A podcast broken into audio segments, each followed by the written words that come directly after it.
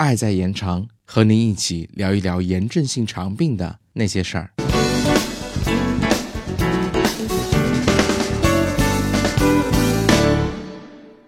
大家好，我们上期节目聊到了免疫抑制剂是什么，包括免疫抑制剂使用的适应症有哪些。那么这期节目我们来聊一聊嘌呤类免疫抑制剂如何使用。六球嘌呤和硫唑嘌呤是嘌呤代谢的拮抗剂，在目前临床上最广泛应用于 IBD 治疗的免疫抑制剂。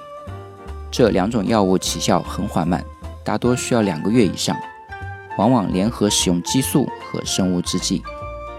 在欧洲共识意见中，推荐硫唑嘌呤目标剂量范围是1.5到2.5毫克每千克每天。我国尚未有关于硫唑嘌呤的共识，有人认为。亚裔人种剂量宜偏小，如一毫克每千克每天。但目前有多位专家认为，硫唑嘌呤剂量应用到较大才合适。六球嘌呤在欧洲共识意见中推荐的目标剂量范围是零点七五到一点五毫克每千克每天。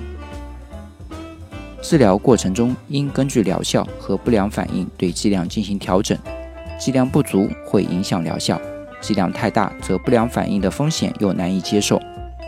一般有初始目标剂量，用药过程中用剂量调整法和低剂量逐步增量至目标剂量法来调节剂量，后者可采用每四周逐步增量法。使用硫唑嘌呤维持撤离激素缓解有效的患者，疗程一般不少于四年。不要擅自调整硫唑嘌呤的用量和停药。服药期间，专科门诊应密切随访，监测血常规和肝功能。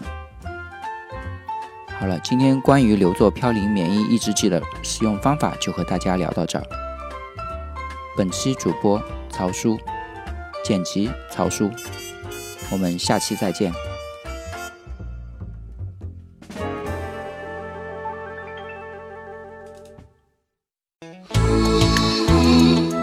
本节目由 CCCF 爱在延长炎症性肠病基金会独家录制播出。节目内容感谢由浙江大学出版社出版的《溃疡性结肠炎和克罗恩病你问我答》丛书。更多详情，请欢迎关注爱在延长官方网站及微博、微信公众号，期待您的互动。